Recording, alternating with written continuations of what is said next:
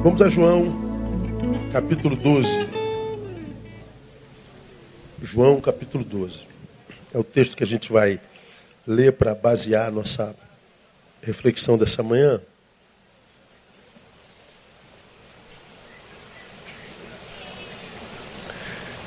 Irmãos, eu, eu acho, na, na minha concepção, eu acho que a gente vive um tempo muito chato. Eu não estou falando que a vida é chata, eu amo estar vivo e amo viver. Eu, se eu pudesse, viveria 200 anos e eu não, não quereria nem voltar atrás. Eu, pastor, se eu voltaria 20 anos, nem por mais 20 anos de vida eu voltaria. Eu acho que a melhor fase da vida é aquela fase da vida que a gente tem. Eu tenho 53, não voltaria para 50, vivo muito bem.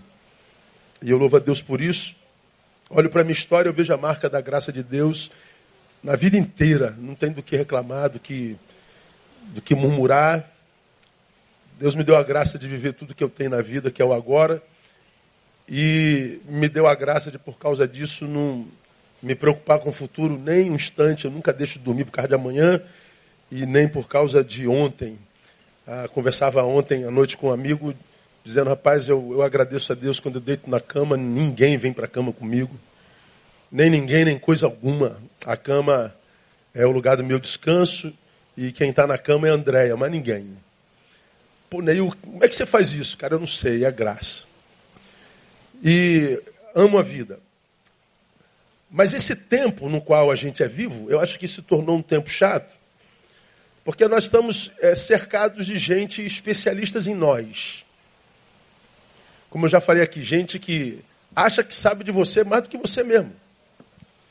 E que porque acha que sabe de você mais do que você mesmo, querem escrever um script para a tua existência.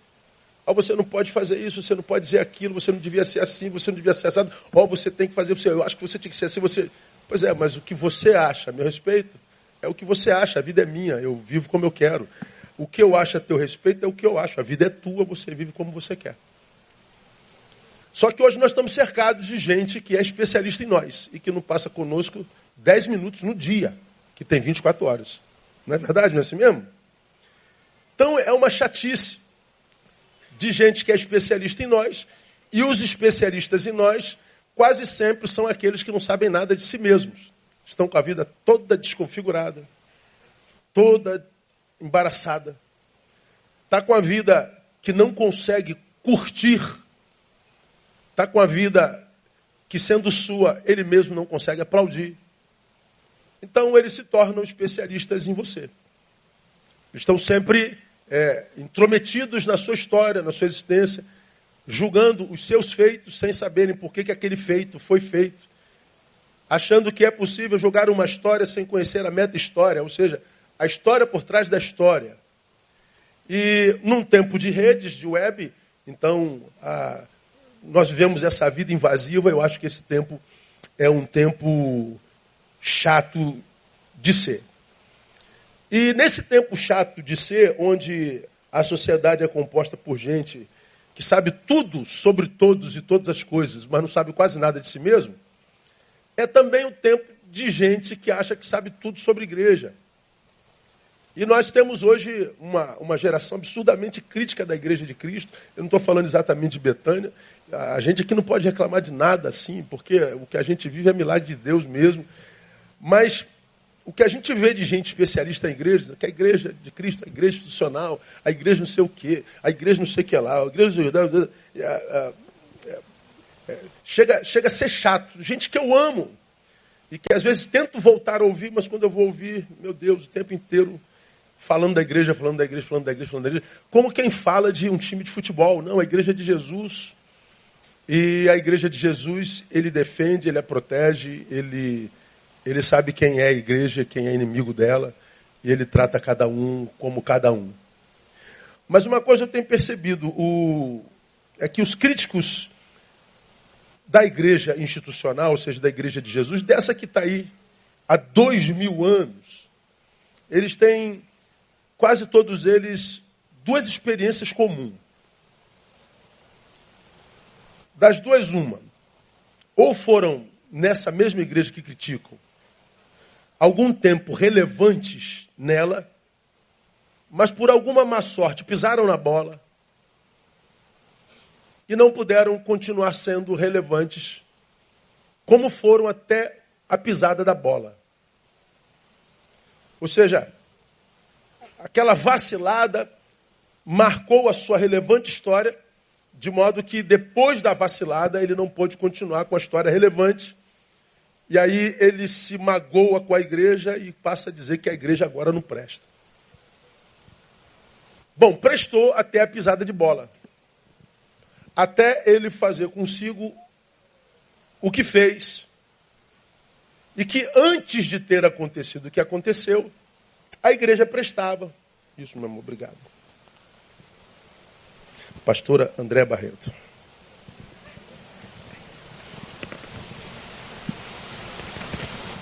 Pensei que meu iPad estava carregado, mas não carregou não, está quase acabando aqui, ela foi buscar para mim. Então, esses que ah, geralmente criticam a igreja institucional, ou já foram relevantes nela e não podem mais sê-lo, e diz que eu não sou mais porque eu não quero, é, nem sempre a história é assim. É, é porque o que foi quando relevante deixou de ser, e depois da pisada nasceu alguém ou alguma coisa nova e que a igreja não quis mais ouvir. Ou esse crítico, diferente desse primeiro, que foi relevante, quebrou e não conseguiu mais sê-lo, ou esse outro é, é alguém que esteve na igreja por muito tempo e nunca conseguiu ser relevante. Nunca conseguiu relevância.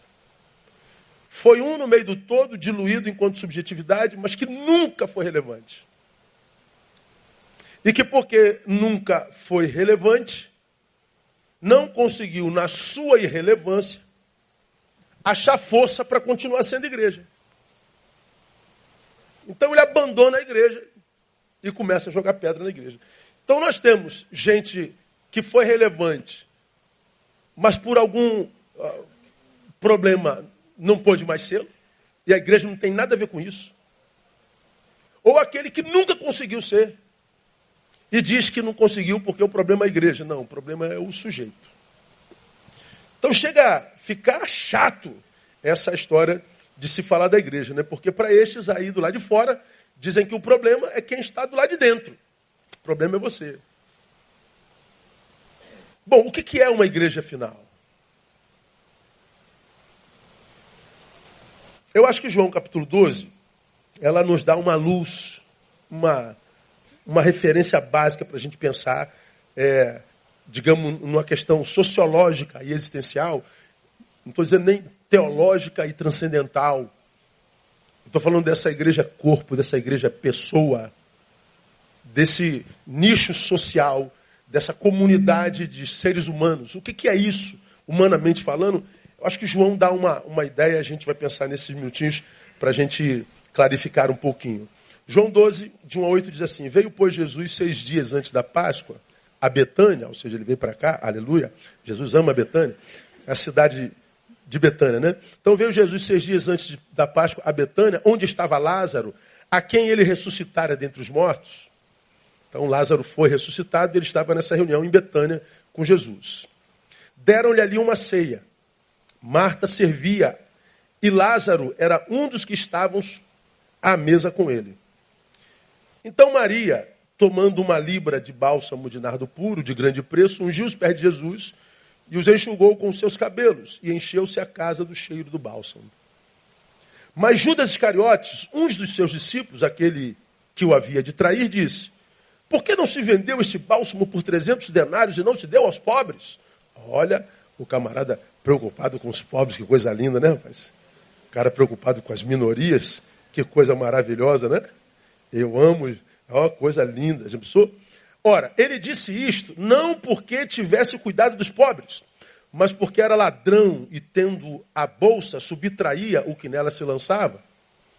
Respondeu, pois, Jesus: Deixa. Para o dia da minha preparação, para a sepultura o guardou. Porque os pobres sempre os tendes convosco, mas a mim nem sempre me tendes. E grande número dos judeus chegou a saber que ele estava ali e afluíram não só por causa de Jesus, mas também para verem a Lázaro, a quem ele ressuscitara dentre os mortos. Mas os principais sacerdotes deliberaram matar também a Lázaro. Porque muitos, por causa dele, deixavam os judeus e criam em Jesus. Uma reunião que acontece que, para mim, ilustra o que é uma igreja. Jesus sentado à mesa e os seus discípulos ao redor. Várias pessoas. Ali está Lázaro, ali está Maria, ali está Marta, ali está Judas Iscariotes. Essas pessoas, para mim, não estavam ali à toa. Essas pessoas, na minha concepção, foram usadas por Cristo para que, quem sabe, hoje a gente entendesse um pouquinho dessa questão existencial da igreja. Aquelas pessoas representam, na minha concepção, o que é uma igreja de Deus no mundo. Eu quero pensar um pouquinho sobre cada uma delas. A primeira delas é Lázaro. Lá estava Lázaro. Imagina você sentado numa reunião, numa mesa onde Lázaro está aqui diante de você e você foi no enterro dele há quatro dias atrás. E você está vivendo numa cultura que diz assim: olha, não tem como esse cara estar tá aqui. A não ser que esse almoço tivesse sido ontem. Por quê? Porque na cultura dos judeus era até possível que o morto até o terceiro dia fosse ressuscitado, porque eles acreditavam que até o terceiro dia o espírito do morto ficava pairando sobre o corpo. Então haveria a possibilidade desse espírito voltar ao corpo. Mas o quarto dia já não tinha mais jeito. Jesus, quando ressuscitou Lázaro, esperou o quarto dia. Para quê? Para que não sobrasse nenhuma possibilidade de achar que aquilo era normal. Jesus esperou para que passasse o trâmite que, que pululava o inconsciente coletivo, para que eles entendessem que aquilo se tratava de uma ressurreição mesmo, que era uma obra do Deus Todo-Poderoso e para a glória de Deus Pai, como ele disse às suas irmãs quando foram buscá-lo. Então Lázaro significa o quê? Aquele exemplo de vida na igreja que vence a morte. Gente que, que, que, que, que esteve morta e gente que ressuscitou. Então, primeira coisa que eu, que eu entendo aqui quando eu penso sobre igreja, que igreja é lugar de ressuscitados. A Bíblia diz lá, pela boca do apóstolo São Paulo, pelo que se alguém está em Cristo, ele é novo o quê? Nova criatura ou nova criação. Ele nasce de novo. Ele disse a Nicodemos, se alguém não nascer de novo, a gente vai entrar na barriga. Não, não estou falando desse nascimento. É da água e do espírito. Da água você já nasceu, você nasce em água. Mas estou falando do nascimento espiritual. É a nova criatura que brota dentro do ser. De modo que se eu não passei por essa, essa, esse renascimento, eu nunca saberei o que é igreja. Igreja é lugar de gente convertida. Igreja é lugar de gente que morreu. Se não morreu e virou igreja, você não saberá o que é igreja em essência. Você só será parte dessa igreja sociológica, mas não da igreja transcendental. Você está na igreja, mas não é igreja. De modo que você pode, porque não nasceu de novo, veio porque ama o louvor, porque gosta da palavra, se sente bem por aqui, ah, nasceu aqui, se acostumou com isso aqui, é, é, é, eu acho que agora eu sou crente. Não.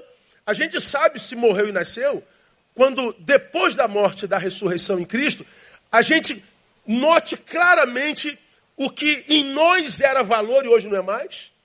O que para nós não prestava e agora é o nosso valor. A gente vê exatamente as mudanças é, indiscutíveis pelas quais a gente passa. Há tanta gente que se diz convertida, mas a vida não mudou nada. Os valores continuam os mesmos, o que dá prazer continua o mesmo, a irresponsabilidade é a mesma, é o mesmo tipo de pai, é o mesmo tipo de mãe, é o mesmo tipo de, de patrão, é o mesmo tipo de empregado. Não mudou absolutamente nada na vida, a não ser o lugar e o Deus que se adorava. Mas se não mudou nada dentro, não houve conversão. Não é uma roupagem nova, não é uma pintura nova, não é uma maquiagem, é uma nova criação. Igreja é lugar de gente convertida. Aí quando eu vejo tanta gente falando da igreja de Jesus no mundo, ah, porque a igreja, porque a igreja, a igreja é, é gente que não consegue ficar na igreja de repente porque não nasceu de novo. Igreja é lugar de convertido. Quando eu olho para Lázaro, eu ouço um cara que até pouco tempo estava morto, mas que agora ele está sentado à mesa em contato com a alegria e com a fonte dela, que é Jesus. Um camarada que teve no túmulo, um camarada que teve do outro lado. Um camarada que voltou está sentado à mesa com Jesus. Ele é o, o ser que naquela mesa é o testemunho vivo da ressurreição. Ele é o testemunho da intervenção do sobrenatural sobre a racionalidade. Não tem como você estar tá aqui, cara. Pois é, a tua razão diz. Mas a igreja é o lugar da intervenção do sobrenatural. E só quem crê no sobrenatural pode entender a igreja, irmão. Cara, a igreja é um negócio muito doido, né, irmão? Você, você vê uma comunidade como essa, você vê um general sentado do lado do soldado raso, se abraçando, se chamando de irmão. Você vê o milionário sentado do lado do ascensorista da sua empresa, se chamando de irmão. Hoje está difícil é ver o Bolsominho chamando o petista de irmão, né, irmão? Está difícil pra caramba. Mas o Vascaíno e o Flamenguista conseguiram. Não é verdade, irmão? Segue o líder, vai te catar, miserável. É. Segue o líder. A igreja é o lugar dessa convivência antagônica. Por que, que é convivência antagônica? Ah, eu não concordo com nada que você diz, eu também não. Mas vamos esquecer o que a gente não concorda. O que, que a gente tem em comum? Jesus de Nazaré. Nós estávamos mortos e agora ele nos ressuscitou. O que, que é maior do que a vida? Nada.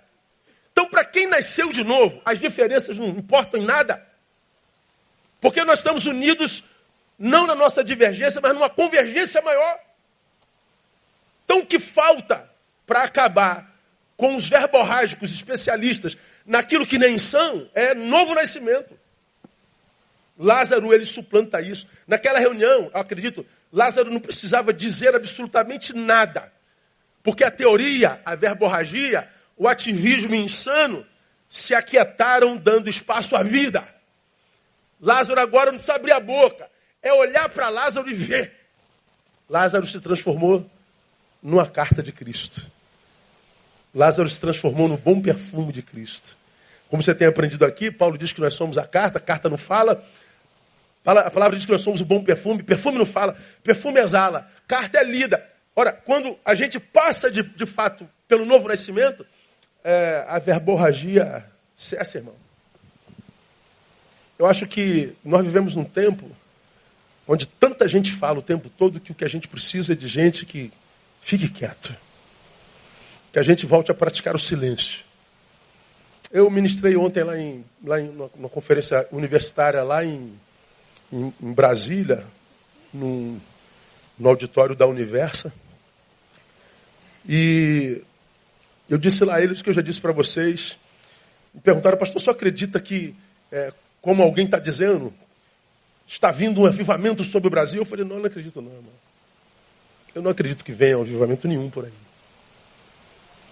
Porque eu não acredito que Deus mandaria avivamento sobre uma sociedade narcísica como a nossa. Gente que adora a própria imagem. Gente que glorifica a si mesmo. Gente que está viciada em si mesma. Esse si mesmo que a Bíblia diz que a gente tinha que negar. Eu não acredito que Deus possa derramar um avivamento sobre uma geração narcísica, porque Ele diz que não divide a sua, divide a sua glória com outrem. Ele não divide a glória que eu devo dar a Ele com a glória que eu dou a mim mesmo o tempo inteiro. E eu disse lá naquela palavra, quando gente invisível começar a se levantar em nome de Jesus, então a glória de Deus será derramada sobre a nação. Gente que não precisa ser vista, gente que não precisa dizer nada, gente que não precisa de aplauso, gente que não precisa de reconhecimento, gente que não precisa de nada, gente invisível. Aí eu acredito que vem avivamento sobre o Brasil. Porque nasceu de novo. O que quer revelar não é a própria imagem, é a glória de Deus na vida. A glória de Deus na vida. Igreja é lugar de gente que morreu e ressuscitou. E que não precisa mais de reconhecimento humano nem de glória humana. Não passou por isso? É, provavelmente não seja igreja. Mas tem uma segunda pessoa lá que não está nesse texto. Está em Mateus 26, 6. Porque essa reunião que aconteceu em Betânia aconteceu na casa de Simão. E Simão era o quê? Leproso. Olha aonde Jesus foi amarrar o teu burro, meu irmão. Tanto lugar em Betânia para Jesus fazer uma reunião. Ele faz reunião aonde? Estando Jesus em Betânia, em casa de Simão, o leproso. E eu e você sabemos que a lepra era uma doença para aquela sociedade maligna e para a qual não havia cura. Então o leproso, ele não podia andar nas ruas da cidade. Ele ia para um campo dos leprosos, e eles viviam à margem da sociedade, Eles não podiam passar, eles não podiam comungar, eles não podiam ser quem são por causa da enfermidade que tinha. Jesus, quando vem à casa, a Betânia, ele vai para a casa de Simão o leproso. Por que, que Simão o leproso estava lá? Porque a igreja é lugar de gente que experimentou cura.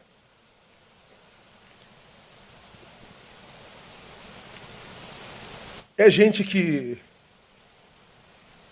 foi capacitada por Deus para reconhecer a própria doença. Irmão, qual é o teu defeito? Pensa aí um pouquinho.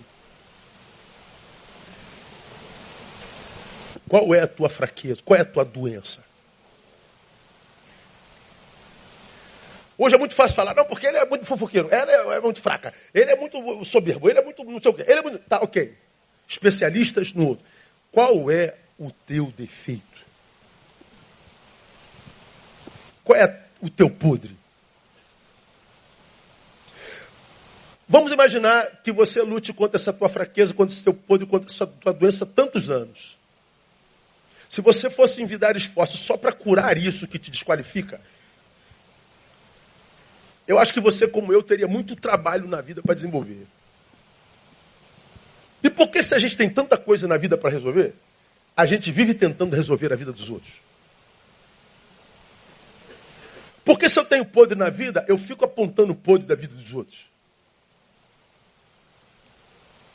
É porque é, eu ainda não fui curado.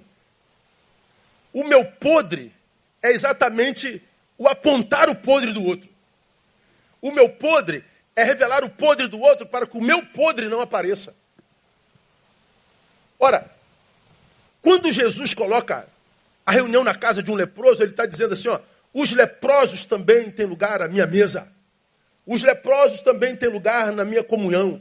Embora ele seja altamente repulsivo para os outros, para mim ele tem lugar. Por quê? Porque o leproso que se enxerga é um leproso que vai tentar caminhar pela vida sem compartilhar a sua lepra com ninguém.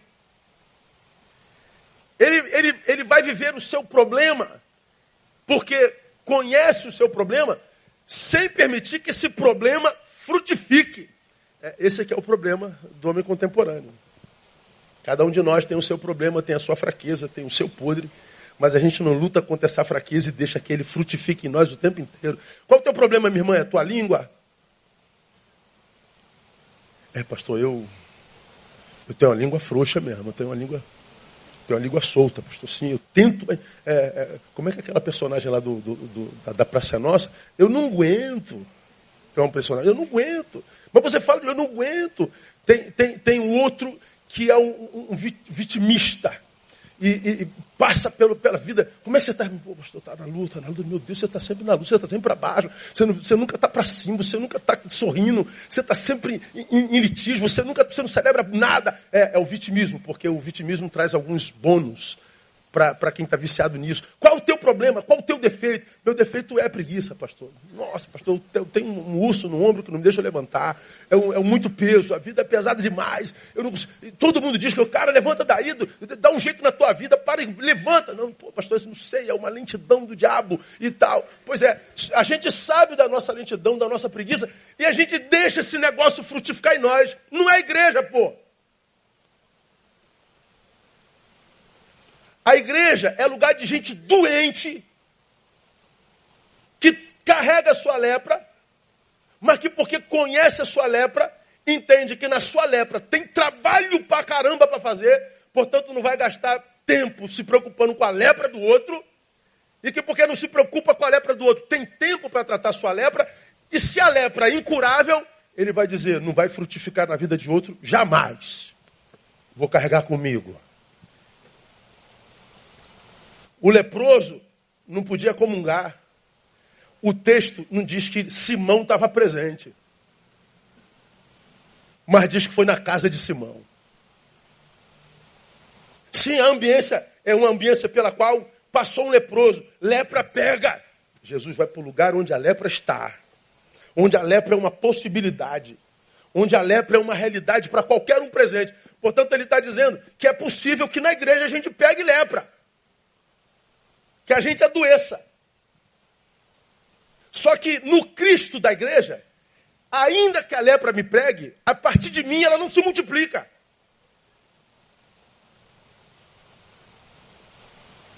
Ainda que a lepra me pegue, ela, porque eu a enxergo, ou seja, como defeito meu, eu não vou me transportar da minha realidade maldita para revelar a maldição do outro. Por que, que tem tanto isso entre nós? Não é igreja, pô. Jesus, em seu ministério, engraçado, né? Ele nunca se assentou com santarrões, ele nunca se assentou com religiosos, intolerantes, acusadores e, e sobretudo, gente que não era ensinável. Gente que se tornou incapaz de aprender. Sobretudo, gente que se tornou incapaz de ouvir verdade a respeito de si. Principalmente quando essa verdade não autentica o seu status quo, o seu modus vivendi. Quantas vezes eu já ouvi, pô, cara, eu gosto demais lá da Betânia, do pastor Nil, mas, cara, quando ele prega, atravessa a gente com a espada que a gente não aguenta, irmão. Aguento não. Aí o cara foge. Aí você fala assim, mas a espada atravessa, mas é verdadeira? É. Então por que você não fica lá e deixa a espada atravessar e a verdade te curar? É, porque ser curado dói, né? A gente prefere fugir e ir para um lugar onde diz, olha, Deus vai curar você, Deus vai, fazer, Deus vai te dar, Deus vai te honrar, Deus vai até te emagrecer, Deus vai fazer, Deus vai te dar um varão, Deus vai te dar uma varoa, Deus vai te dar. Ó, a gente, oh, que bênção! A gente quer conforto, não conserto. Como já falei aqui, igreja não é pousada, igreja é escola. Igreja não é lugar de descanso, igreja é lugar de aprendizado. Igreja é o lugar no qual a gente aprende a ser quem a gente é para a glória de Deus. Porque antes de ser igreja, a gente era o que a gente é para a nossa glória. O que a gente era era gente para a gente. E gente que é para si, perdeu o direito de ser gente, porque a nossa vida só encontra sentido no outro e no serviço. Foi Jesus quem disse: os sãos não precisam de médicos. Não vim chamar justo, eu vim chamar pecadores. Então, para você que frequenta uma igreja e é doentaço, e sobretudo é você que diz assim, pô, pastor, eu queria muito estar mais junto, mas eu, eu tenho muito problema na vida, eu acho que não tem condições não. Pois é, você que não está junto, por achar que não tem condição, na verdade é quem tem mais condição de estar junto. Porque aqueles que batem no peito e dizem, graças te dou a Deus, porque eu não sou como os, os publicanos e fariseus. Mas quanta gente tem no nosso meio e fala assim, pô, pastor, eu queria poder ajudar, mas será que eu, eu uma pessoa como eu, pô, cara, é gente como você que Jesus procura, cara. Porque para mim a maior graça produzida, a, a, a maior maravilha produzida pela graça de Deus na nossa vida, não é me curar da enfermidade que eu tenho, é me fazer enxergar a enfermidade que eu tenho. Porque a minha doença começa a ser curada quando eu admito que eu estou doente. E porque eu admito-me doente, eu busco cura. E nada mais além do que isso. Tentar ser quem eu sou para a glória de Deus. Mas lá tinha mais gente, estava Marta. Lázaro, Simão o leproso, Marta. Marta é aquela que, diz o texto, Marta servia. Jesus chegou, ela vai para a cozinha, eu vou fazer uma coxinha de galinha, Jesus gosta. Vou fazer um pãozinho de queijo, segura aí. Aí ela, ela, Marta é gente que se realiza realizando. É gente que se realiza servindo. É gente que chega e diz assim, cara, eu não consigo ficar parado. O que, que eu posso fazer, cara? Oh, pode ajudar aquilo ali? Eu posso. Pode, posso. E lá atrás, posso também. É aquela gente que está no bastidor. A reunião está acontecendo na sala, ela está na cozinha fazendo pãozinho de queijo. Ou então, quando você chega, o pãozinho de queijo está pronto e você não sabe quem fez. Ela está te abençoando sem que você saiba que é ela que te abençoou. Ela não faz questão nenhuma de ser vista. Ela não faz questão nenhuma de aplauso. Ela não faz questão nenhuma de ser grata, de ser, de ser abençoada pela gratidão. É, essa é a Marta. Eu não consigo ficar sem servir. Eu não consigo ficar vivendo e existindo para mim. Eu não consigo ser um, um, um, um espectador da vida. Eu não consigo é, vender para mim esse autoconceito, ou seja, um conceito para além daquilo que de fato eu sou. Eu, eu, eu tenho que servir, eu tenho que fazer alguma coisa. A igreja é lugar de gente que serve. Hoje, infelizmente, existe muita gente importante na igreja, muito medalhão. Há muita gente espiritual, Nossa, espirituais então, a espiritualidade de hoje então é uma loucura. Principalmente daqueles que são muito espirituais. Aqueles que eu chamo da espiritualidade do monte. Os caras sobem com Jesus para o monte, como Pedro, Tiago João. Aí aparece Elias de um lado, Moisés do outro. Uma voz que vem do alto, uma fumaça, a luz. Este é meu filho amado em quem me comprazo. E eles vivem a experiência gloriosa do monte. Quando desce do monte, em vez de descer é, ensandecido pela espiritualidade, agradecido pela espiritualidade, desce cheio de soberba. Quando chega lá na vida real, se encontra com o endemoniado. Já preguei sobre isso aqui.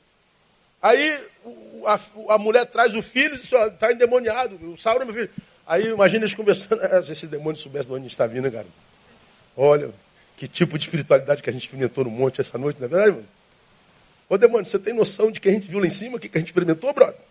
Se eu fosse tu, eu vazava. E eles mandaram o demônio vazar, vazar, vazar, vazar, e o demônio rindo da cara dele não vazava. Jesus desce depois, aí vem, ó, trouxe para os teus discípulos, mas os discípulos não conseguiram, não. Jesus diz assim, meu Deus, Pai, até quando eu vou ter que sofrer com gente medíocre como essa? Até quando vos sofrereis? Até quando eu vou ter que sofrer com gente que não consegue discernir a espiritualidade? Que espiritualidade que faz soberbo não é espiritualidade de Deus, mesmo que tenha sido vivido no monte? A espiritualidade que é vivida no monte ou no banheiro, se é de Deus, não gera soberba, gera misericórdia, empatia. E vocês foram com soberba para cima do demônio, e o demônio zombou da sua cara, seus imbecis, é o que Jesus está dizendo. Aí tem gente que na igreja evangélica que vive a, espiritual do monte, teve deprimido, teve enfermo, o Senhor curou, pronto, aí vira mais santo do que o santo que o curou. E aí fica encantado com a própria santidade. Aí é, começa, oh, não, porque essa semana eu fui beber uma água, mas eu perguntei ao Espírito Santo, devo beber nesse copo ou naquele copo? Aí o Espírito Santo disse que não era esse copo, pastor, era esse aqui. ah, legal.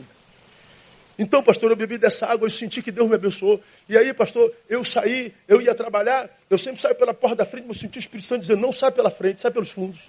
Que é mais humilde, eu saí pelos fundos, pastor. E quando eu saí pelos fundos, pastor, eu fiz sinal por 383. Ainda existe 383? Aí o senhor falou: não, o 383 vai direto, faz uma escala em cascadura. Eu peguei o 744, pastor.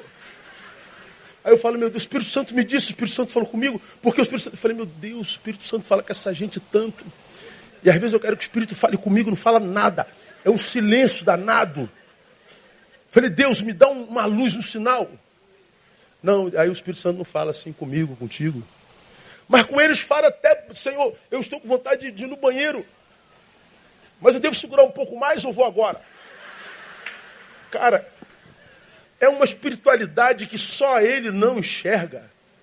Que fez dele um soberbo, um alguém que está vendendo imagem de espiritualidade que nunca teve. Aí esses. Oh, não, porque o meu líder não tem não tem, não tem visão. O, o meu pastor não tem visão. Eu, aí começa a experimentar, a buscar as espiritualidades que, que geram sensações. Eu preciso do culto que me faça arrepiar, que me faça pular, que busque a glória de Deus. Ou seja, eu abro mão do fruto pelas experiências sensacionais. Sensacionais. Eles estão encantados com a própria espiritualidade. É, tem gente assim na igreja direto aí daqui a pouco não para mais lugar nenhum. Porque para viver a experiência sensacional, tem que se desenraizar. Desenraizou, vira vento, folha ao vento. Aí está aqui nessa experiência sensacional, daqui já não presta mais, daqui a pouco vem para essa comunidade, daqui a pouco está nessa comunidade, agora está aqui nessa comunidade, daqui a pouco não está em lugar nenhum. Por quê? Porque ele foi enganado por uma espiritualidade que fez com que ele se encantasse com a própria espiritualidade e deixou de servir. Marta, a Marta é serve. Tem outros que, que se acomodam na, na, na, nas suas práticas litúrgicas dominicais. Ele acha que a espiritualidade está na igreja todo dia. Então ele vem com seus saberes teológicos, é, doutrinários, querendo impressionar você. Aí chega aquele cara na igreja, está te esperando na porta do estacionamento. Fala, pastor, tem uma pergunta para o senhor. Quem foi o pai do irmão, do tio, do cunhado? que morava do lado esquerdo da tia de Mefibosete. Falei, como é que é, irmão? Eu não faço a menor ideia. Ah, eu sei, pastor. Aí ele fala que ah, quem morou do lado da tia de Mefibosete foi o Tantão. Falei, ó, oh, legal. E saber isso muda o que na tua vida? Saber essa doutrinada toda muda o quê? É, calvinismo, arminianismo. Arminianismo, pré-milenismo. Ah, milenismo. Lapsarianismo, supra-lapsarianismo. Pré-lapsarianismo. Ah. Ajudou o quê? Não, não ajuda nada. Então cada um é tentando demonstrar ser, no coletivo comunitário, um ser que muitas vezes não tem nada a ver com aquele que nasceu de novo. Marta servia. Igreja é, é lugar de gente disposta a servir, não só a Jesus, mas aos irmãos. Igreja é lugar de gente capaz de lavar os pés do próximo. É lugar de Marta. Mas lá também está Maria. Maria é o exemplo de demonstração de amor por Jesus e de desapego. Jesus chegou, uma foi fazer bolinho para Jesus, não gosta de queijo. A outra mergulha no pé de Jesus, pega o nardo que vale um ano de trabalho e joga no pé de Jesus. Não, é muito dinheiro, você está maluca. Meu Deus do céu, você sabe quanto vale isso aí? Quero saber, meu irmão. Quando eu vou ter Jesus aqui na minha casa de novo, eu quero servi-lo e adorá-lo com o melhor que eu tenho. E ela pega o que ela tinha de mais precioso e joga na, no pé de Jesus. E tem um agravante, irmão. Mulher não tocava em pé de homem. Para o judeu, o pé é uma zona erógena, é erótica. No corpo do homem tem dois lugares que apontam para frente. Três. Um no pé, um no meio e o nariz. O do meio qual é, pastor? Depois você pergunta aí que você vai saber. De modo que o judeu andava todo coberto. Todo. A mulher, quando toca no pé de Jesus, ela está pondo o seu nome em risco, a sua reputação ela poderia ser tida como uma mulher da vida. Eu não estou inventando, não. É isso. Ela não se preocupa com. Cara, você está alisando o pé de Jesus, o sangue de Jesus tem poder. Isso aqui é, é o que? Pornografia? É, Para eles era. Ela não se preocupa porque na cabeça ela não havia. O que havia no coração dela era ungir Jesus. E dar a Jesus o meu melhor. Eu não quero dar resto. Eu quero dar o que eu tenho de melhor. É, a igreja é lugar de gente assim, irmão. Ela oferece nardo puro, valiosíssimo. Representa aqueles que amam a Deus e lhe dão o melhor que possuem. E ela não se preocupa com a sua reputação. Eu quero é servir a Jesus. Eu quero dar-lhe o melhor. Eu quero que ele encontre em mim o que de mim há de melhor. Eu quero dar-lhe a minha melhor versão. Eu vim para dar, eu não vim para tirar nada dele. Hoje o que a gente quer é tirar dele o tempo inteiro. Perdão. Mas na igreja também tinha um outro, tinha Judas Iscariotes. Ó. E quem é que tem o melhor discurso? Diga para mim, dos, dos cinco. Judas. Minha irmã, pelo amor de Deus, não joga esse nada fora. Voz não, voz não. Bom, eu estou preocupado com os pobres. Estou preocupado com os, com os pretos. Estou preocupado com os, as minorias. É, ah, tá. Sei. É, Judas impressiona a gente. Mas nem um pouquinho Jesus de Nazaré. Judas é o que tem o maior discurso, mas um discurso desconectado com a prática. Judas é daqueles que fala bonito, que tem um Instagram bonito, que tem um Facebook bonito, daqueles que acusam o pecado institucional, o pecado do governo, o pecado do racismo, o pecado daquilo, o pecado não sei o quê, mas não fala mais de soberba, de ingratidão, não fala de adultério, não fala de fornicação, não fala de rebelião. Ele acusa o pecado institucional, mas não fala de pecado pessoal. Para essa geração não existe mais pecado pessoal. A Bíblia diz isso, mas eu acho que não é isso, é aquilo. Então eu não fico com o que a Bíblia acha, eu acho, fico com o que eu acho. E aí tem um monte de gente se escondendo atrás do pecado institucional para que o seu pecado pessoal não seja revelado. Judas é o exemplo de quem está junto, testemunha, participa, tem discurso, tem lógica, mas não entendeu nada. Pois a essência nunca foi tocada. Ele é um especialista a respeito de algo que ele nunca viveu. E o fim de Judas é sempre o mesmo: ou matar, ou roubar, ou destruir. Não tem jeito. Ele representa os que estão na igreja, mas não são igreja. Então veja, irmão, o que é a igreja para Jesus de Nazaré? Daqui, eu daria a vocês alguns conselhos, principalmente a vocês que chegaram agora. Acho que se a gente terminasse aqui, já dava para entender mais ou menos o que é a igreja, né? Mas é, nesses dez minutos eu me permito compartilhar com você três conselhozinhos. Primeiro, não se deixe iludir nunca pensando que igreja é uma comunidade perfeita. Os antigos aqui já aprenderam isso. É uma ilusão, então não se deixem tomar por essa ilusão. Ah, mas na igreja não devia ter isso, pastor. A igreja não devia. É, não devia, mas tem. Pô, a igreja não podia ser assim, porque. Mas é. Não, a igreja não podia aceitar isso, mas aceita. Ah, mas eu não concordo. É, então dá teu jeito porque é a comunidade imperfeita. A igreja devia ser uma comunidade perfeita. Então, isso é uma ilusão dos que estão do lado de fora da igreja, dizendo que estão do lado de fora da igreja, porque a igreja não podia ser assim. Quem são os que estão do lado da igreja? Porque foram expulsos da igreja? Não, porque eles não conseguiram ficar. E dizem que é porque a igreja não é perfeita. Ué, e quem saiu é? Bom, é muito fácil entender que a igreja não é perfeita. É muito fácil fazer. Como, pastor? É só você olhar para si mesmo. Vamos imaginar que essa igreja fosse perfeita. Você que chegou hoje. É. Não, então você já estragaria a igreja, né, irmão? Mas fique tranquilo, não se culpe, porque quando você chegou, a igreja já estava toda ferrada mesmo. Então, é, tá todo mundo cheio de defeito. Como eu falei, gente defeituosa que enxerga o seu defeito e que por isso não vive por apontar defeito alheio é gente que olha para as virtudes do outro e tenta colar com a virtude dela para que um ajude o outro a curar os defeitos mútuos e, e que são iguais muitas vezes. Né? A igreja é uma comunidade híbrida. E é exatamente aí que está a nossa riqueza, irmão.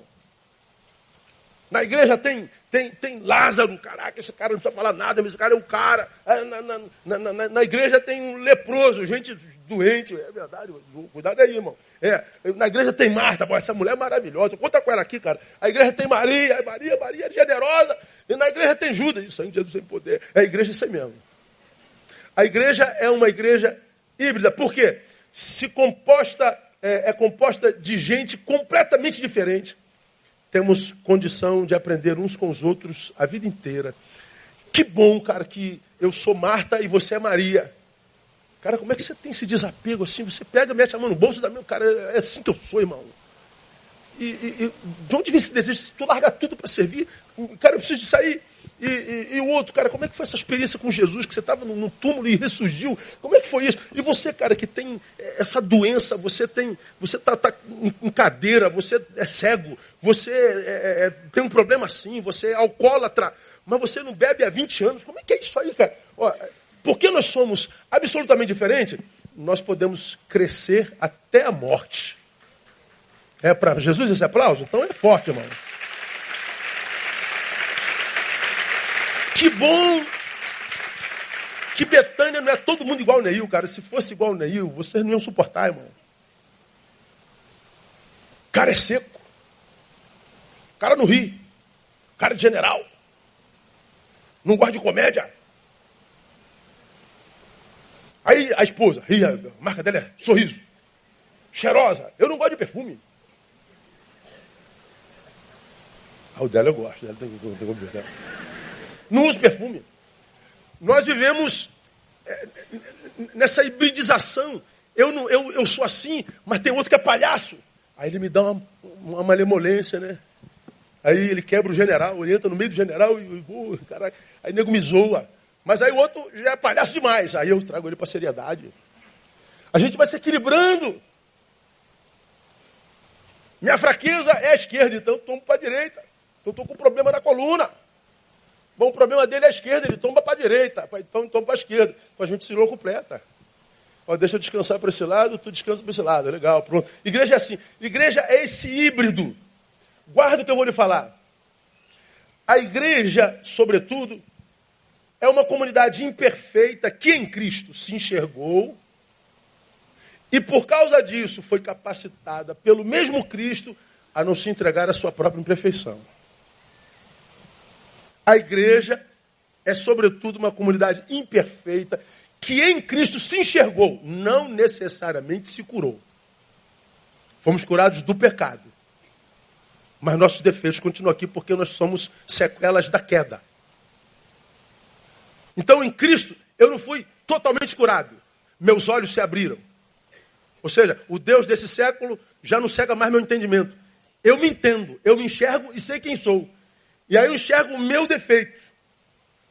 E por esse mesmo Cristo que me curou, ele me capacita a não me entregar a minha imperfeição. Pois bem, a igreja, portanto, é uma comunidade de gente capacitada por Cristo para vencer a si mesma e não para se meter na vida de ninguém, a não ser que seja solicitado. Então, irmão, enxergue-se e no meio desse modo híbrido de ser, vença-se dia após dia. Porque a nossa luta é contra a gente, é contra esse si mesmo, que está em nós querendo nos levar para um lado que não é a vontade de Deus. Igreja é isso. Segundo, descubra o seu lugar na mesa, na comunhão de sua igreja. Jesus está sentado na casa do Simão leproso com essa gente hibridizada toda, essa reunião eclética. Qual é o teu lugar na mesa de Jesus? Você faz parte do corpo de Cristo. Que membro você é nesse corpo? Você tem que descobrir que membro é. Você é um Lázaro? Um testemunho vivo, contundente, sem necessidade de abrir a boca? Você foi é, daqueles que, que, que, nasceram em Cristo por um milagre sobrenatural? Tem gente que nasce assim. Ou você é um Simão, leproso, um ser que outrora indigno, mas agora restaurado e curado pela graça. E que porque curado pela graça, e veja essa cura não só como cura, mas como capacidade de viver com aquilo que te desqualificava até Cristo chegar. Você é um, é um, um, um leproso, você é uma Marta, gente que se realiza realizando, então vai realizar, vai servir. Levanta daí, diga que não vai se viver mais só para si. Você quem é? Você é, é uma Maria, gente generosa que ama incondicionalmente, com total desapego à matéria, então contribua, seja generoso, sustente. Se você não vai, ajuda a gente aí, capacita, deixa Deus te usar. Ou você é um Judas, especialistas em discursos e conduta alheia. Cada um sabe quem é, né? Quem é você? Eu acho que essa é a pergunta mais importante de se responder na vida, irmão. Porque saber quem eu sou, como eu já preguei aqui, me livra da desgraça de ser quem você diz que eu sou, sem me conhecer. Saber quem eu sou me livra da desgraça de acreditar que eu sou alguém que eu não sou só porque alguém disse que eu era. Então eu preciso saber quem eu sou para que eu seja aquele que eu sou no coração do Pai. E por último, o fato de você se tornar igreja nunca será uma alegria para todos. Eu vou repetir. O fato de você se tornar igreja nunca será uma alegria para todos. Veja o versículo 10 do capítulo 12 de João. Mas os principais sacerdotes deliberaram matar também a Lázaro. Cara, esse cara acabou de ser ressuscitado. Esse homem é o, é o sinal do poder e da graça e da glória de Deus. Esse homem não precisa dizer nada. E vocês ainda querem matar esse homem? É, porque se, se esse homem for ouvido, for visto, ele desconfigura todo o nosso sistema religioso. Então você faz opção pela mentira do que abrir mão dela para dar glória ao Deus do céu. É, tem gente que prefere ficar na sua mentira, mesmo que a sua vida mostre a verdade do amor e do poder do Pai. Então tem gente que não vai se alegrar com a tua alegria mesmo, não. Ah, ah, tem gente que, que vai ver você alegre, mudado, vai ver você transformado, mas você virou crente, você virou Bíblia, você virou igreja. Então não interessa, eu odeio você agora. Portanto, a gente aprende quando é igreja que as nossas fontes são mexidas depois de Cristo. Nossas fontes são mexidas depois de Cristo. Por quê? Porque agora em Cristo você tem uma, uma incomparável fonte de alegria, força e fé, que é o próprio Cristo. Ele é a nossa fonte, ele é o nosso caminho, ele é a nossa vida. Só que ao mesmo tempo que você tem essa fonte incontestável de, de força, amor e fé, é possível que ao mesmo tempo você é, veja gente que você ama muito, muito aborrecido porque você agora bebe dessa fonte que é Cristo. Muito chateado porque você bebe dessa fonte que você agora se alimenta que é Cristo. Aí você vai viver um, um, uma outra coisa estranha. De um lado, a fonte que é Cristo te gera uma alegria que você nunca viu na tua vida.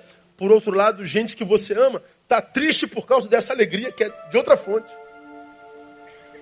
Pô, eu estou alegre, mas estou triste. Aí você fica, meu Deus, estar com Cristo entristece.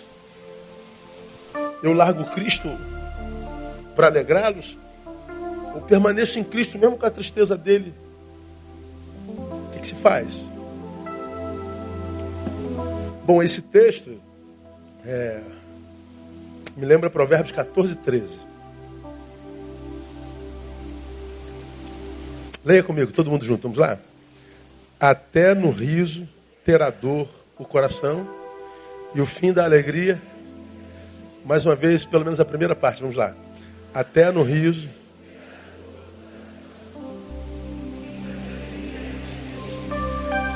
Nossa alegria nunca será pura nesse tabernáculo, nessa vida. Eu posso estar absurdamente feliz aqui em algum lugar, vai ter dor no meu coração por alguma outra área. Então essa tua alegria, essa tua nova fonte espiritual que é Cristo, vai gerar tristeza em alguém. O que fazer, pastor? Abro mão da alegria, ou seja, eu deixo matar o Lázaro ressuscitado Não. Seja um Lázaro de testemunho inquestionável para assim gerar em quem você ama o desejo deles passarem pela mesma ressurreição. Não deixa que eles matem o Lázaro que ele ressuscitou em você. Não deixa que eles matem esse ser que Jesus gerou em vocês e que vocês estão amando ser que faz se alegrar com a palavra, que faz se alegrar com, com o serviço, com a transcendência, que te faz ser mais do que um pedaço de carne que anda. Não, estão tristes, ama, continua amando, sendo quem você é, agora com mais excelência, para que o teu testemunho fale mais alto do que o preconceito deles. E o teu testemunho, teu testemunho, gere neles o desejo de passar pela mesma ressurreição. E você vai ver que possivelmente, se você permanece firme e igreja, você possa falar, como disse o servo, eu e a minha casa serviremos ao Senhor. Então, amado, aplauda ele. Igreja não é um lugar perfeito. Então, quando você se encontrar com um leproso, é o lugar dele aqui mesmo. Mas ele é um leproso que está lutando contra si mesmo. E quando você achar um Judas, o especialista em você, um maledicente, assassino, aquele gente que mata gente no coração alheio? É assim mesmo, igreja é assim mesmo. Joio e trigo crescem juntos e só vão ser separados no dia do juízo pelo Senhor da igreja. Você que é trigo, trabalha para nos transformar em joio. E não olha para pessoas a priori. Olha para Jesus de Nazaré. E se você, através de Jesus de Nazaré, olhar pessoas, você vai ver que não há pessoa alguma, por pior que seja, que não seja capaz de passar pela ressurreição pela qual você passou, pela qual nós passamos. Louvado seja o Senhor por sua igreja e que a sua igreja seja cada vez mais útil, sarada, abençoada, para que outros passem pela mesma ressurreição pela qual vocês, nós passamos em nome de Jesus. Vamos aplaudir a Ele, vamos embora para casa. Logo mais nós estamos de volta.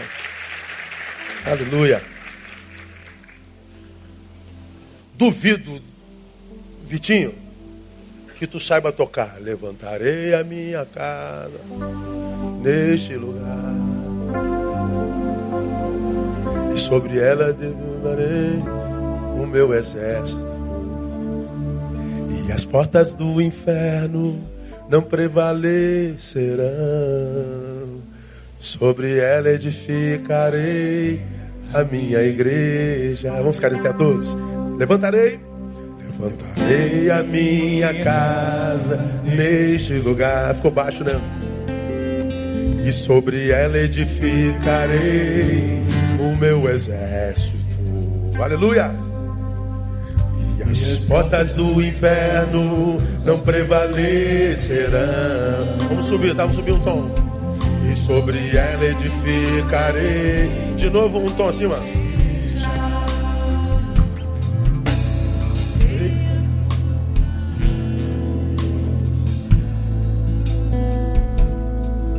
sobre ela edifique. Mesma nota.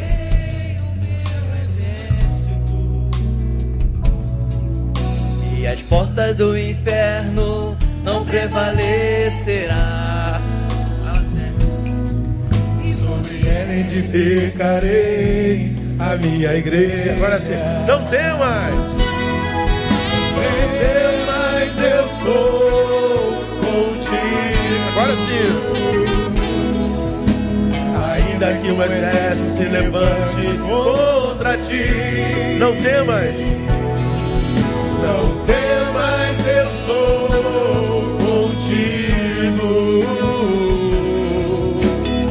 Ainda que o exército se levante contra ti. Eu sou o teu refúgio, a tua fortaleza, socorro bem presente nas tribulações. Eu sou o teu refúgio, eu sou o teu refúgio, a tua fortaleza, socorro bem presente. Vamos no início novo, levantarei. Bora adiante. Levantarei a minha casa neste lugar. Sobre ela, e sobre ela edificarei o exército imperfeito que reconhece a sua imperfeição. E as portas do inferno não prevalecerão. E sobre ele edificarei minha igreja. Não temas. Não temas, eu sou contigo. Ainda que o exército se levante contra ti.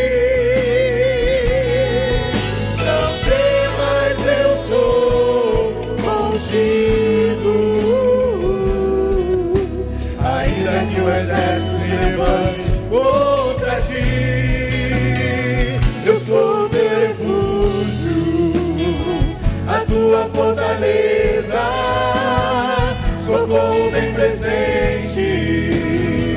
nas tribulações. Eu sou o teu refúgio, a tua fortaleza, socorro bem presente nas tribulações. Eu sou, eu sou, eu sou.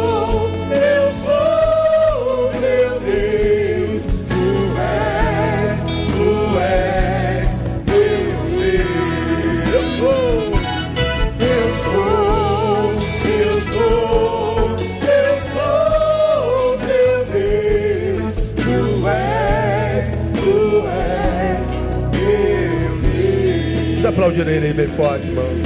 Levantarei a minha casa neste lugar. Pai, muito obrigado por esta casa composta por gente tão diferente, tão imperfeita, mas cheia de virtudes. Muito obrigado porque tu nos tem amadurecido para conviver com as diferenças, com as divergências. Nos ajude e nos abençoe sempre com maturidade, Deus. Nós não queremos ser tomados por vitimismo. Nós não queremos nos tornar especialistas em defeitos alheios. Nós não queremos ser vítimas dos que são especialistas em nós, mas não nos conhecem nem por dez minutos. Nós queremos ser quem somos no teu coração. Nós queremos ser aquilo que tu queres que nós sejamos, mesmo que isso desagrade a tantos outros. Nós queremos ser a igreja apedrejada e não aquele que apedreja a igreja. Nós queremos estar dentro e sermos julgados e não estarmos fora. e sermos aquele que imprime juízo. Guarda-nos em ti, nos esconda atrás da tua cruz e nos dá a graça de sermos úteis até o fim da vida. Muito obrigado por tua palavra, por tua igreja. Logo mais, Deus, traga aquele que precisa ouvir o que tu já tens colocado no nosso coração. Pérolas e porcos, nos ajude a crescer num tempo como esse, para a glória do teu nome. Nós oramos cheios de gratidão no coração e abençoamos o teu povo no nome de Jesus, nosso Senhor que reina. Amém e aleluia. Aplauda ele, Deus abençoe você. Até logo mais, se Deus quiser. Não cesse em dar um abraço no teu irmão.